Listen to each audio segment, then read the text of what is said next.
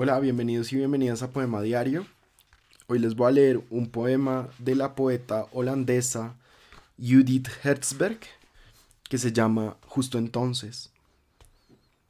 Justo cuando su casa estaba exactamente tal como ellos querían, cuando llegó a estar hasta en los detalles tal como ellos querían, porque ya el primer día se veía que sus gustos coincidían, eso fue al mismo tiempo lo que los motivó,